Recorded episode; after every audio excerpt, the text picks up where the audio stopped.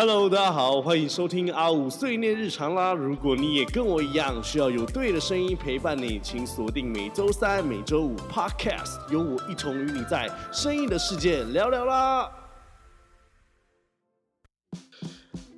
Hello，各位听众，大家好，欢迎来到我们这个礼拜的 Podcast，我是阿五，大家好。不知道最近大家有没有因为天气时冷时热？变得非常非常难穿衣服，哎，真的非常难穿哎，而且就是因为我现在就是每个假日周末我都会往台北或台中或桃园哪里跑，然后每次我就带带衣服就很难带，因为每次是去的时候都不知道到到底要是要带长袖，要带短袖，到底要带吊嘎还是不带吊嘎，甚至有时候因为我我的健身房都是办那种全台的 World Gym 世界。所以有时候我就想说，那我上去这一两天或两三天，我到底要不要去健身房运动？那如果要要的话，就要带带衣服嘛，可能就要带运动的衣服。那运动完之后，可能又会流汗，就要再带另外一套衣服。所以可能每次上去台北或哪里出门的话，两天或三天，我都要带两套三套衣服。然后每次朋友看到我，就会都会觉得，但你真的是大包小包的，怎么那么多东西啊？然后我真的说没办法。那我最近在想说，要不要？因为我不是那一种拿一种小小行李箱，我就真的是拿一个拿一个布袋，然后把所有两三套衣服都装进去，所以我每次都是一个很大很大的一个后背包，然后再加上一个一个袋子，然后也非常非常多东西。它其实有时候是蛮麻烦，但每次我找一上台，我都做一件事情，是我都会先，如果那那那一那一天是住那一次是住朋友家，我就会先到世界 World 去那边的健身房，然后把东西放在那些那边的置物柜。然后就是再出去啊，我真的很想干这种事情，但是觉得还蛮方便的啦。嗯，管他了。但但有时候就是有一种示范，就是不要放隔夜。如果大家也有跟我一样的这种习惯，置物柜千万不要放隔夜，不然有时候呃 w o r g i n 真的会把你的放一个，因为他们的置物柜是不能放隔夜的，所以他们有时候就会做例行检查。那做例行检查的话，就会把你放里面的锁啊或里面的东西全部丢掉，所以大家还是要注意一下。但我大概知道台北某一家店叫同林店，它是每个礼拜六的晚上，它会固定做这件事情。那平日好像就都还好。OK，跟给给大家一些小 tips tips。OK，如果跟我一样想要放置物柜的话，可以去做这件事。OK，那今天呢，也跟想要跟大家聊的这个主题比较像是感情或爱情的这一块，但也是因为最近因为自己录 podcast 嘛，所以其实也都会看一些。其他一些 podcaster 的一些一些主题，然后最近就看到，呃，一个 podcaster 也是也是在讲，可能像是晕船啊、感情或爱情之类的。那我发现，我其实我在已经开播这么久以来，好像没有跟大家聊聊我的感情观、我的爱情观，甚至我目前的一些状态。所以觉得，哎，好像今天可以稍微来聊一下。但是我觉得聊这个其实有一点，有一点小小的感伤、伤伤感，然后觉得其实也是也是因为感情的事情，带带给我人生非常非常多的一个成长跟体悟。然后其实我已经单身已经到八年了，已经单身八年，我现在才二十八岁哦，但我单身八年。那再往回推，那就是二十岁是我的大，这是我的第一次初初初第一第一次初恋吗？好像算初恋吧，对，第一第一第一任啊，就是第一任的感情就发生在我大学的时候。那我觉得那时候其实大学还蛮特别，原因是我就是一个台南人嘛，所以当到台北的时候，其实对很多东西都是抱着非常非常有新鲜感，又很 open mind。然后其实，在大学的时候又开始盛行智慧型手机嘛，那智慧型手机就会很多一些交友软体。然后那时候也觉得，哎，其实还蛮特别的，对于交友软体这一块。那那时候我们就是真，我这是真的，就就真的是在交友软体上面，然后跟一个人聊得非常非常的愉快。那我们就约出去，然后那一天就是一个一个约会，一个 dating，我们就出去，然后吃饭、看电影，然后再喝杯咖啡。大学就喝咖啡了，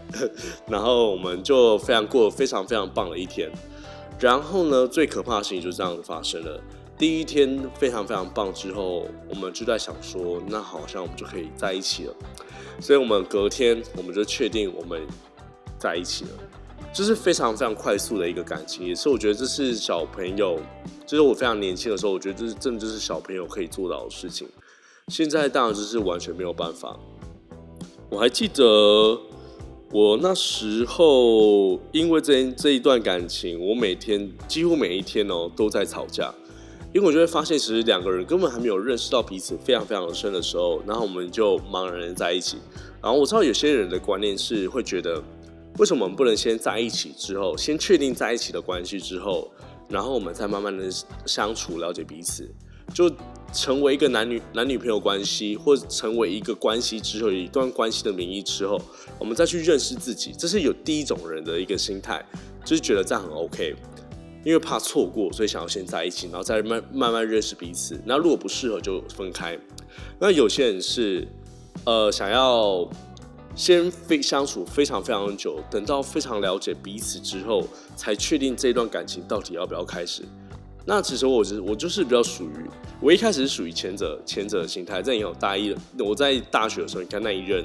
隔天就可以在一起，非常非常根本没有什么日子么，根本完全没有所谓的恋爱的经验，然后就做就茫然的在一起，然后在过程中就发生非常非常多的冲突，然后几乎每天或每个礼拜都在吵架，那最后这段感情其实也是不到大概三四个月，后来就草草结束了。我就结束了人生的第一任，那到现在都没有任何的一个交往对象。那其实这八年，我觉得对我自己来讲，就是一直都有一些约会的对象，dating 的一些对象，可是最终都没有办法在一起。那我可以跟大家就是细数一下，呃，我自己人生的一些呃 dating 对象的一些过的的一些过程啊。然后其实我觉得有几认识有几有几个都还不错，可是就是。有时候就是时间点还没到，有时候他就只是出现在你人生，然后给你上个课，他就走开了。有些就是突然，有些可能就是突然觉得好像快要在一起了，然后他又突然消失了。有些可能就是在意你的一些社经地位、经济地位，然后就然后就觉得不适合。当然，我觉得每个状况都有。那我记得我在第一任离开、第一任分手之后的时候，我有在又一个暧昧对象，第后来的一个暧昧对象。他大我六岁吧，六七岁，然后他是政治大学毕业，其实就在旁边。当时我认识他的时候，当然就是一些朋友朋友介绍，然后也在一些喝酒的场合认识的。起初认识的时候，真的是觉得这个人真的还蛮成熟，毕竟我那时候二十岁，他二十六岁，已经出社会毕业了，而且是正大的正大什么，好像是正大广告所毕业的吧。然后那时候他就到澳美去上班，然后那时候他的品牌的那个窗口就是麦当劳，然后那时候我就觉得他非常非常厉害，然后一讲话非常非常稳重，然后加他的工作啊，他的薪水，然后他有一个属于自己还一个还不错的一个租屋的地方，然后那时候我们就有认真在 dating 一阵子，那那时候我是觉得我那时候有一个错误就是我太爱玩了。我好像没有，当时是没有办法定下来。即便对方真的有想要再往这段感情继续往前迈进，但我好像就是那种似有似无的，想要被对方抓住，但又不想被对方抓住的那种感觉。那最后这段感情，大概就是因为这这样的关系，就草草结束了，就就就结束了。然后在下一段的一个。一个 dating 的对象，好像就是在我人生的二十四岁、二十五岁的时候，其实也是我在呃回到台南，或者是即将回到台呃那时候决定回到台南的一个非常非常大的一个转捩点。那当初其实也是觉得自己的工作很像是新闻类啊记者，或者是未来可以当主播等等这样的一个行业，我觉得自己其实还蛮光鲜亮丽的，然后薪水应该也不会到哪差到哪里去。所以那时候就还蛮喜欢，然后就遇上了这个人，但也是朋友的朋友。那因为那时候他刚分手嘛，那当分手之前就觉得就当朋友而已，你也不会跟对方有任何的想要进一步的接触，因为其实就是那个关系你就要抓得很明确。那到后来听到这个人分手之后，我们就开始在做一些，就开始在有一些进一步的一些认识，可能在一些社交的场合，或是朋友朋友出去的时候，我们就是在多聊天、多认识。那后来，其实这段关系也是，呃，一直持续的、持续的一个相处。可是你就会发现，为什么我们都没有办法进到下一步的关系？但我在我在这这段时间的时候，是真的还蛮想要，就是跟这一个人可能交往，然后可能在一起，是有这样的一个信念。但后来，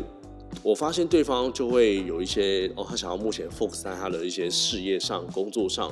然后目前对感情没有任何的一个想法等等。那但我知道大家也都很常遇到这个状况嘛，那其实我也不例外会遇到这样的状况。那当然，你听到当时听到人家这样的想法的时候，你就觉得 OK 啊，这些没关系，我们可以再再多相处。可是有些状况就是你无法预期的是。哦，因为你知道，你知道吗？当你喜欢一个人的时候，你就会很想要去打听他，他对你，他对于你的一些一切的一些想法或看法。那那时候我就认真跟他身边的朋友去讨论一下，说，哎，为什么我跟他目前是这个状态？但好像就有一种上上不去也下不去，上卡在一个中间的感觉。然后那时候他的朋友就跟我说。哦，因为呃，因为那个爱那个 d 当时那个 dating 对象是大我两岁啊，然后他是在精品店上班，然后那时候也是在精品店是当店长的，所以我觉得是他那时候可能他看了一些社经地位的一些人啊，可能都比我厉害很多，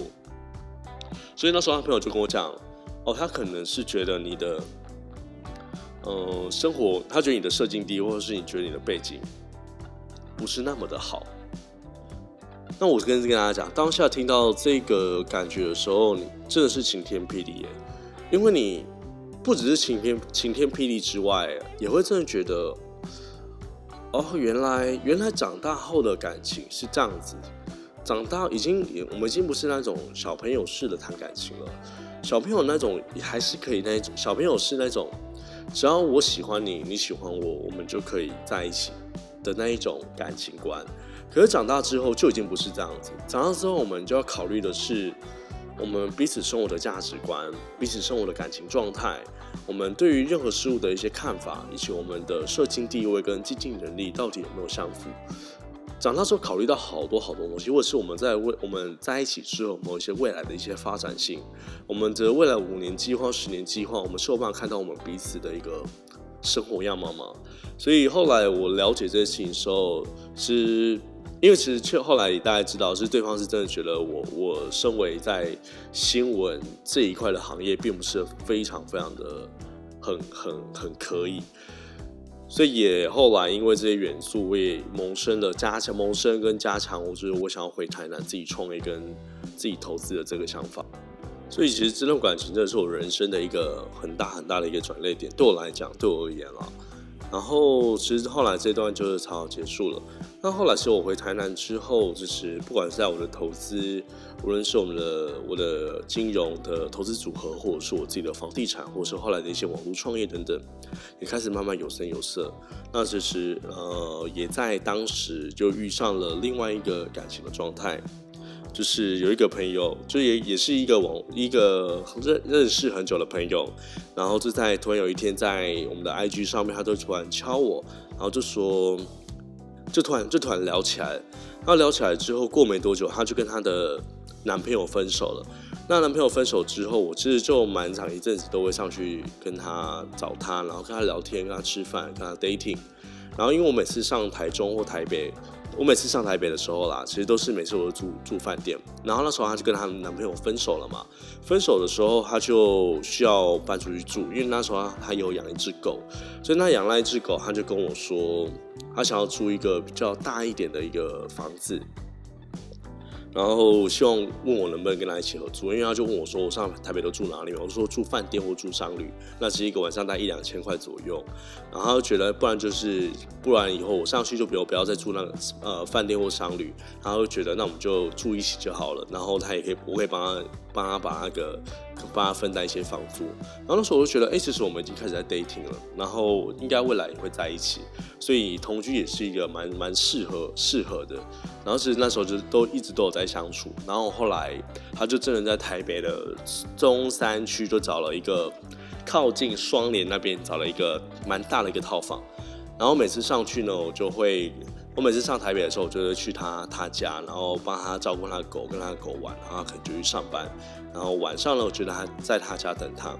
那时候我们就这样一来一往，因为我平时其实我平时在台南都是有工作的，那假日呢我就可以北上，然后去找他，然后吃饭、约会等等，然后我就以为这段感情应该在未来有机会就会真的在一起了。那直到我们这样在订三个月，到某一次在年初的过年之后，那我再上去，大概已经快两个礼拜没有上去了。然后他就跟我说，我那个对象就跟我说，哎，他最近跟别人在一起了。然后我就当下非常非常错，你知道，当当下你非常非常错的时候，你要假装自己非常非常的镇定。我就跟他说，哦，真的吗？哦，真的哦。我 说真的吗？真的？对啊，他说真的哦。那 OK 啊，那那那你那你之后打算这边是继续租吗？还是你要搬过去？因为她男朋友实在蛮有钱的，那时候她的男朋友蛮有钱，然后她就说她会搬过去跟男朋友住，然后这边就继续会租着。那我想要住的话，可以继续住。然后我当下其实就是还蛮蛮傻眼的，就是会觉得，哎，怎么会发生这种事情？我以为我们是已经开始要迈入真的在一起的那一个阶段，殊不知只是这一段同居或这一段两三个月来的 dating，就只是呃，感觉我被利用的感觉。所以当下我就是沉闷了大概一个月两个月。那其实上学都会住那边，偶尔就看到他蛮开心的，可是就觉得非常非常的不甘心，又非常非常难过。然后我就在可能在三四月的时候，就后来的三几个月之后，我就毅然决然就是跟他讲，那这边我不想要再继续住了，因为这边我住起来非常非常的不舒服。那我就回，我就回，我是在我就回台南，然后就是之后在上海就是继续住饭店，然后他就自己自己缴那个房租。那时我觉得也是对啦，为什么我有理由要帮他去负担这个房租？我已经没有那个身份或是那一个暧昧的对象，那一个暧昧的关系了吗？那时我我觉得这这几段感情都对我伤了蛮深的原因，就是你会越来越，呃，因为我是摩羯座的关系，所以所以我觉得摩羯座对于谈感情这件事情非常非常的呃容易受伤。不知道有一些有没有一些也是摩羯座朋友跟我一样，就是那种谈感情我没办法谈的那一种，就是。我只要感情一不顺，或是一难过的话，那种伤痛、那种感情的挫折是没办法，可能像是几个礼拜，或者是一个月或两个月就可以走出来。我是那种需要非常非常长时间，可能半年或一年的时间才走出来，而且这段时间又会非常非常的不舒服，没办法吃不好，你睡不好，你工作也做不好，你玩也玩不好。我记得当时候那因为这段感情的原因，我我去了日本，又去了泰国，然后去了很多国家。然后每个地方我都玩的不尽兴，都觉得非常非常的难过。后来我就真的觉得，好像我是不是那么不适合谈感情，或者是我现在这个状态就非常非常不适合谈感情，所以现在就会开始帮自己找一些呃不要谈感情的理由，例如工作为重。例如我的事业为重，例如我的什么东西为重，家人为重，自己为重，成长成长比较重要，不要去浪费时间谈那些小情小爱的感情观。我不知道大家有没有跟我一样，但我确实现在就是这样子。那这样也是一来一往，已经来到八年的时间。那现在只要遇到任何一些有心仪的一些对象，我都会告诉自己，我都会从对方心仪的对象面去找一些我可以扣分的地方。例如我确定这个人，例如他的工作。的前景、前瞻性，或者是他的社经地位、他的价值观，或者是他的个性，我会找一些我可以扣分的地方来告诉我自己，来说服我自己，这个人不适合跟你走到下一步。我觉得我现在就是有这有这一种一个状态，然后也越来越越来越没办法谈到下一段感情。那其实也最近会谈聊到这件事情，当然就是因为最近也是有一个还蛮蛮心仪的一个 dating 的对象。但又觉得自己好像不适合再往下继续，嗯，继续继续深入。原因还是前面说的嘛，就是你一定会知道对方到底适不适合你。那你知道你投入这件事情的时候，一定会造成你过去的一些一些状况又发生。例如，只要感情有受挫的话，又遇到一模一样的的状况，那或者是你的付出没有得到相对的一个回应。当然说不是要绝对的回应，但是相对的回应，我觉得是非常非常重要的。那我觉得现阶段我已经开始不太会所谓的晕船，可能会偶尔晕一下、晕一下、晕一下。可是你都会从这段晕船的过程中跳脱出来，告诉自己对方到底适不适合，用理性的角度去看。那再回归到自己真的在人生目标上真的想要的东西什是什么？我觉得这这个会比较实际。所以当有些人如果说到底是要。面包比较重要，是爱情比较重要。我还是会告诉我自己，就是面包是最重要的。如果没有在没有任何面包基础下谈的感情、谈的爱情，其实都会非常非常的斤斤计较，而且非常非常的痛苦。或是容易非常被会被其他人做比较。所以后来，其实我比较喜欢的一个感情的状态，就是可以，呃，大家都花自己最多最多的时间在一些自己认为最重要的事情上面，例如工作、事业、投资、创业，或者是兴趣等等，自我成长。我的我觉得这都是非常非常重要的事情。可是我们可以再花，呃，自己剩下来最少最少的时间，我们可以认真来谈。呃，一段感情，例如，例如，我可能一到五都非常非常忙，或一到六都非常非常的忙。但我知道礼拜日的时间，就是我们可以来跟对方做相处的，有一段时间是我们可以跟他一起做相处的。我觉得这才是我目前真的很很很想要去找到的一个一个有这样共识的一个对象。那当然，其实这样的对象大家非常非常难找嘛，毕竟人海茫茫，加上每个人都是独立的个体，